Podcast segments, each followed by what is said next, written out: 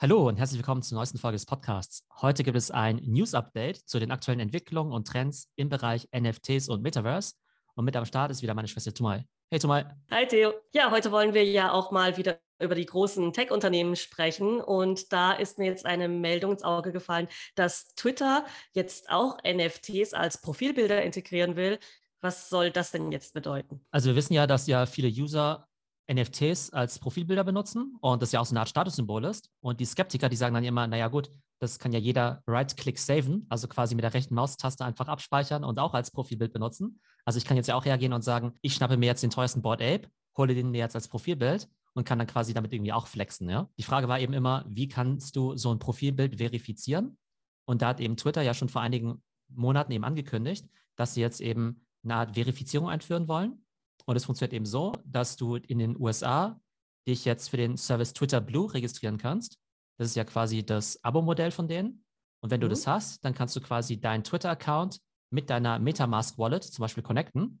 Und dann kannst du quasi aus deiner NFT-Galerie eben irgendein Profilbild hochladen, das dir dann eben auch tatsächlich gehört. Und dann erscheinst du aber sozusagen nicht mehr als runder Kreis als Profilbild, sondern in so einer Art Sechseck, und das soll eben sozusagen anzeigen, dass es sich um ein echtes NFT-Bild handelt. Und äh, was genau soll das bringen? Also ist es dann einfach nur ein Zeichen, dass man ein NFT besitzt und das dann eben in diesem Sechseck hat oder was äh, kann man damit noch machen? Jetzt könnte man zynisch sagen, okay, es geht ja nur darum, dass die Leute mit ihren teuren Profilbildern angeben wollen, dass man eben nicht will, dass andere sozusagen dir jetzt deinen Affen klauen und jetzt halt irgendwie auch damit angeben können. Ne? Aber wenn du einen Schritt weiter gehst und sagst, naja, irgendwie hast du ja im Internet oder im Metaverse ja auch so eine digitale Identität und du wirst ja vielleicht auch identifiziert anhand deines Usernamens oder anhand deines Profilbildes. Dann wäre es ja tatsächlich doof, wenn jemand anderes sich für dich ausgeben könnte, ne, mit, deinem, mit dem Profilbild. Und indem du jetzt eben sagst, hey, nur Leute, die tatsächlich den NFT besitzen, können den eben auch als Profilbild hochladen. Äh, damit schaffst du ja zumindest schon mal so ein Verification Layer, um zu sagen, okay, das ist auch wirklich die Person und die ist auch wirklich im Besitz dieses NFTs. Und das mag jetzt vielleicht nur ein NFT-Profilbild sein, aber auch in Zukunft wird es vielleicht Use Cases geben, wo du vielleicht wissen möchtest, äh, Moment mal, die Person, die mir vielleicht dieses Ding verkaufen möchte, gehört der tatsächlich dieser Gegenstand? Und damit kannst du es eben auch gleich sofort visuell zumindest identifizieren, dass er eben Besitzer davon ist. So würde das dann auch so eine Art Ausweisfunktion haben, dass man dann auch weiß, ja, das ist dann diese Person, weil eigentlich kann ja jeder irgendwie ein NFT kaufen würde man dann quasi irgendwie über eine Wallet zurückverfolgen können, ob eine bestimmte Person das auch ist? Oder ist das momentan alles noch anonym? Also ich verstehe es jetzt gerade nicht ganz. Also was du jetzt ja machen könntest, wäre ja theoretisch auch zu sagen, Mensch, ich lade jetzt quasi ein Profilbild hoch von diesem und mache in Photoshop mir jetzt selbst so ein Sechseck quasi, so ein Hexagon. Und es sieht dann ja auf den ersten Blick auch so aus, als seist du der Besitzer davon. Und jetzt ist es aber so, dass wenn ich jetzt auf iOS zum Beispiel auf Twitter auf dein Profilbild draufklicke, dann sieht man dann eben auch direkt den Link zu der offiziellen OpenSea-Kollektion. Das heißt, du siehst dann eben auch wirklich, okay, das ist wirklich die Kollektion, das ist eben auch wirklich der Gegenstand. Das heißt, du kannst es jetzt rein visuell jetzt eben zwar theoretisch faken, damit jemand auf den ersten Blick irgendwie sieht, okay, äh, die hat ja auch dieses Profilbild, aber du kannst eben sofort mit zwei Klicks eben nachvollziehen, ob das eben die echte Kollektion ist oder nicht. Ah, okay, also das hat auf jeden Fall äh, Nutzen dafür, dass es wieder so ein Community Building ist, dass die Leute, die zum Beispiel ähm, ja eine bestimmte Kollektion besitzen und das als Profilbild nutzen, sich dann auch gleich gegenseitig erkennen, wie so eine Art Clubausweis oder so. Und man weiß, dass das auf jeden Fall echt ist. Man weiß, man gehört jetzt zum Beispiel zu der Board Ape Community oder zu irgendeiner anderen Community und dann erkennen sich die Leute dann gleich. Genau, das ist definitiv ein Teil davon. Ähm, was es ja jetzt schon gibt, sind ja andere Arten von Verification Services. Also es gibt ja zum Beispiel in Discord, gibt es ja auch gewisse Channels, die halt nur für Tokenholder eben zugänglich sind oder Webseiten, wo du nur als Tokenholder reinkommst. Da ist es ja so, dass du, dass es ja nicht darum geht, jetzt visuell zu erkennen, ob jetzt jemand einen Token besitzt oder nicht, sonst kannst du ja eben tatsächlich prüfen, indem sich eben Leute mit der Wallet connecten müssen und dann eben reingeguckt wird, ob der wirklich eben ein Board Ape oder ein Clone X oder so weiter ist. Oder denken wir mal andersrum, ja? Nehmen wir mal an, du gibst jetzt für Justin Bieber aus. Das wäre irgendwie total easy für dich, jetzt zu sagen, hey, ähm, ich hole mir jetzt ein Justin Bieber-Bild aus dem Internet, mache das zu meinem eigenen Profilbild, mache mir irgendwie einen Account, der heißt irgendwie Justin Bieber 123 und dann schreibst du überall auf der Welt irgendwie Leute an und sagst, hey, ich bin Justin Bieber, lass uns zusammen Business-Deal machen oder so. Ich wüsste ja nicht, ob du es bist oder nicht. Ne? Das ist ja ziemlich schwer nachzuvollziehen. Und indem du jetzt aber sagst, okay, ein gewisses NFT, ein gewisses Bild von einer offiziellen Kollektion, ist zumindest mit einem gewissen Besitzer verbunden. Also damit hast du zumindest schon mal eine, ja, eine zusätzliche Art von Security, die du eben heutzutage eben noch nicht hast. Oder stell dir mal folgenden Case vor. Wir reden ja immer davon, dass die Avatare oder die Clones ja irgendwann in 3D rumrennen im Metaverse oder so, ne? Da ist ja auch so, dass du ja gerne wissen möchtest, Mensch, die Person, die ich ja jetzt treffe, ist es die jetzt eigentlich wirklich oder nicht, ja? wenn ich jetzt aber zum Beispiel wüsste, Tumai ist halt immer die Anime-Figur mit der Fuchsmaske oder sowas, mit der blauen Fuchsmaske, die gibt es ja nur einmal so auf der Welt. Und dann möchte ich eigentlich auch sicherstellen, dass du das eben wirklich bist, weil vielleicht ist es ja so, dass ich dich noch nie in Real Life gesehen habe, dich eben wirklich nur mit dieser Fuchsmaske identifiziere. Und wenn das jetzt quasi jeder klauen könnte, dann wärst du ja total äh, sozusagen ausgesetzt, so eine Art Identity Theft. Und ich glaube, in dem Kontext kann es total relevant sein, die Herkunft und den wirklichen Besitz von so einem NFT eben sicherzustellen. Und ich glaube, in der heutigen Zeit erscheint es vielleicht so ein bisschen banal zu sagen, äh, die Person will irgendwie beweisen, dass ihr der NFT gehört. Aber ich glaube, in Zukunft wird es immer wichtiger, je mehr wir uns eben auch mit solchen digitalen Gegenständen und Avataren auch nicht nur wir uns selbst identifizieren, sondern uns auch im Web quasi ausweisen können, ja. Mhm, Aber ja. macht das jetzt für dich Sinn oder hört es sich das immer noch komisch an? Hm, also ich weiß jetzt noch nicht, ob ich so richtig was damit anfangen kann, jetzt in, im Zusammenhang mit Twitter, weil es mir im Prinzip bei Twitter auch relativ wurscht ist, ob diese Person jetzt in Real Life äh, Person XY ist. Also ich habe ja jetzt momentan keine großen Nachteile, wenn ich jetzt jemanden follower, der irgendwie irgendein Pseudonym hat. Ich kann mir aber vorstellen, dass das in anderen Kontexten wirklich sehr, sehr wichtig sein kann, so eine Validierung zu haben und wirklich zu wissen, ist eine Person wirklich die, für die sie sich ausgibt. Ich denke mal, hier hat Twitter schon mal einen Vorstoß gemacht. Ich sehe den direkten Nutzen jetzt noch nicht, aber ähm, ich denke mal, das kann sich dann auch ergeben mit der Zeit. Vielleicht möchte Twitter hier auch einfach nur mal zeigen, ja, sie sind jetzt da dabei bei diesem NFT-Hype, sie wollen bei dieser ganzen Geschichte mitmachen, sie sind äh, Vorreiter und wollen sich auch einfach da irgendwie als ähm, ja, Early Mover platzieren. Wobei ich ja jetzt auch gesehen habe, dass YouTube auch NFTs machen will und äh, Facebook jetzt auch ähm, ja seine Avatare äh, zu Instagram bringen will, auch als NFTs. Hast du darüber genauere Einzelheiten? Grundsätzlich glaube ich, dass diese Form der Verifizierung mit offiziellen NFTs, dass die zu jeder Social Media Plattform kommen wird, ne? weil diese Art von Identität natürlich immer wichtiger wird. Genau, diese Art von Implementierung, die wird es halt überall geben in Zukunft. Bei YouTube speziell ist es so, dass YouTube sich ja als Creator-Tool sieht, als Teil der Creator Economy. Und derzeit ist es ja so, dass wenn du YouTube-Creator bist, du ja einerseits beteiligt bist an den ganzen Werbeeinnahmen, aber als Creator kannst du ja auch auf YouTube einen bezahlten Channel anbieten. Und dann teilst du ja quasi den Umsatz eben auch mit YouTube. Das heißt, YouTube hat immer ein Interesse daran, quasi Creatoren Monetarisierungsquellen an die Hand zu geben, weil sie natürlich immer mitverdienen. Ne? Auch wenn jetzt jemand zum Beispiel so ein Gamer jetzt zum Beispiel live streamt bei YouTube, dann kann der ja auch irgendwelche Sticker verkaufen oder Super Badges oder Super Follows und so weiter. Jedes Mal bekommt dann ja YouTube einen Teil davon. Und jetzt könnte eben YouTube sagen, naja, lieber Creator, wir geben dir jetzt die Möglichkeit, A, NFTs zu verkaufen oder vielleicht Memberships an deinen YouTube-Channel eben an NFTs eben zu knüpfen, statt eben an normale, ich sag mal, Abos oder so. Und das heißt, da würde dann YouTube auch ganz gut mitverdienen. Auf jeden Fall auch spannend, dass es eben im Zusammenhang mit Creator Economy und äh, Monetarisierungsmöglichkeiten auch wichtig wird, wie YouTube mit dem Thema NFT eben umgeht. Was macht denn Meta jetzt mit seinen Avataren. Also die werden ja jetzt auch immer realistischer. Und zuerst hat Meta ja diese Avatare für diese ja, Meetings hauptsächlich gedacht. Was sollen die jetzt auf Instagram machen, diese Avatare? Prinzipiell hat ja jede große Tech-Plattform immer eine Art von Avataren gehabt, die mehr oder weniger benutzt werden. Also bei Snapchat gibt es ja eben diese Bitmoji. Die haben ja extra diese Firma Bitmoji gekauft. Und da kannst du ja auch so einen Avatar von dir bauen. Selbst bei Apple gibt es ja quasi auch diese ich weiß gar nicht, wie die heißen, Memoji oder sowas, ja. Ähm, die kannst du nämlich auch zusammenbauen. Ne? Das kennt man ja mit diesen, ne, dass du ja quasi deinen eigenen Avatar bauen kannst, der dann irgendwie lustige Reaktionen macht, eben als Emoji. Facebook möchte jetzt eben auch solche 3D-Avatare machen. Ich habe damit noch nicht rumgespielt, aber Facebook möchte eben demnächst eben auch die Erstellung und den Verkauf von NFTs auf seiner Plattform eben auch anbieten, weil sie eben auch wissen, hey, da ist eigentlich ziemlich viel Geld zu machen.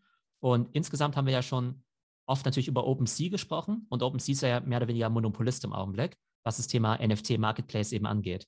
Und da denken sich natürlich viele große Plattformen, Mensch, das könnten wir doch auch machen. Also Coinbase möchte jetzt ja auch bald NFTs verkaufen. Ich glaube, FTX, die Kryptobörse, möchte es auch machen. Und so ein Facebook oder vielleicht auch ein YouTube sagen sich, naja, ähm, wir haben ja irgendwie Milliarden von Usern, die interessieren sich auch für das Thema NFT. Also müssen wir da irgendwie mitpartizipieren, sei es eben als äh, Marketplace wie jetzt vielleicht bald bei Facebook und Instagram, oder dass sie eben dran partizipieren in diesem Creator Economy Kontext, wie eben bei YouTube. Alle erkennen eben gerade das große Potenzial und es ist eben spannend, dass dieses Thema, was ja schon stark aus der Nische kommt, jetzt eben immer mehr Mainstream wird. Das wäre aber schon krass, wenn ähm, es auf Facebook NFTs gäbe. Das wäre ja schon eine ziemlich ja, starke Konkurrenz zu OpenSea, weil da einfach so viele Leute rumhängen und Facebook da ja auch schon Marketplaces für alles mögliche andere hat. Also wenn die Leute da einfach schon sind und dann ihr NFT da einkaufen können und wenn das dann tatsächlich vielleicht sogar besser funktioniert als OpenSea, was ja in letzter Zeit auch öfters mal down war, dann ist das ja wirklich eine ernstzunehmende Konkurrenz, oder? Oder denkst du, OpenSea hat da so einen First-Mover-Vorteil, dass da einfach schon alle sind, die sich für das Thema interessieren? Also um OpenSea mache ich mir jetzt keine Sorgen, aber das Krasse ist halt einfach, wir haben ja gesagt, diesen Monat alleine 5 Milliarden Volumen nur auf OpenSea. Und es sind vielleicht 100.000 Wallets, die das Ganze verursachen, ja? So, jetzt sagt man ja, Coinbase kommt in den Markt und Coinbase hat 70 Millionen Usern. Wenn ein mhm. Bruchteil davon quasi jetzt auch NFTs macht, dann verzickfacht sich ja der Markt, ja. Wenn du jetzt sagst, Moment mal, die drei Milliarden User von Facebook und Instagram und YouTube, die werden jetzt auch NFTs ausgesetzt, die kommen alle in den Markt rein. Die wiederum sagen, äh, Moment mal, ich hätte jetzt aber auch gern so ein Clone X oder ein Board Ape oder eine Cool Cat oder sonst was. Gibt halt leider nur 10.000 Stück davon jeweils. Und jetzt auf einmal wollen vielleicht irgendwie, keine Ahnung, Millionen oder zig Millionen davon ins Metaverse. Und dann wird sich natürlich auch vieles auf diese Blue Chip Kollektion eben konzentrieren. Und das sieht man jetzt ja gerade eben schon mit so einem Board Ape Floor von 120 ETH im Augenblick, ne? Der vor ein paar Tagen noch bei 100 ETH war. Jetzt schon da haben wir jetzt drüber gesprochen, ETH. genau, 100 ja. ETH, ja. Ja, mhm. genau. Mit einem Ethereum-Preis, der irgendwie gerade hochgeht. Und das ist ja das crazy Ding dran, dass, wenn du jetzt sagen würdest, jeder Board Ape ist ja aktuell 300.000 wert. Wenn du mir sagen würdest, am Jahresende ist jeder Board Ape eine Million Dollar wert, ja, wäre ich jetzt nicht überrascht. Das ist auch total krass. Und es gibt ja noch einen anderen Rekord-Sale, ne? Also auch wieder bei Clone X, weil du es auch gerade erwähnt hast. Da hast du mir jetzt erzählt, 450 ETH für einen Clone X. Ich habe mir den mal angeschaut. Also du hast mir den ja geschickt und ich habe auf OpenSea mal geschaut. Der ist ja vom Mint gekauft worden. Also da gab es ja gar keinen Zwischenverkauf und das ist ja sowas von grottenhässlich. Also so richtig, richtig hässlich. Ja. Ich glaube, da ist alles drauf geklatscht, was man sich vorstellen kann an äh, Trades. Also sowas Hässliches habe ich echt, äh, glaube ich, in der ganzen Kollektion noch nicht gesehen. Wie kommt denn das, dass erstens so ein hässliches Ding äh, so viel Geld bringt und dass jemand, der den mintet, den dann mit einem Schlag für 450 ETH ohne Zwischenschritte dann verkaufen kann. Wie funktioniert denn das? Ja, das ist total heftig. Also es war eben gerade vor zwei, drei Stunden, da wurde eben wirklich ein Clone X verkauft für 450 ETH, was ja ungefähr 1,3 Millionen Dollar sind, ja. Der Verkäufer, genau wie du schon sagst, das wurde halt gemintet.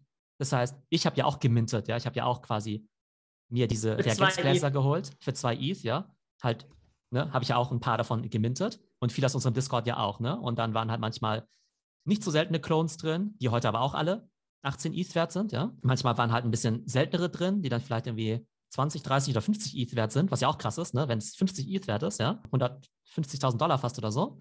Und in dem Fall war halt der, der grottenhässliche drin, den du nennst.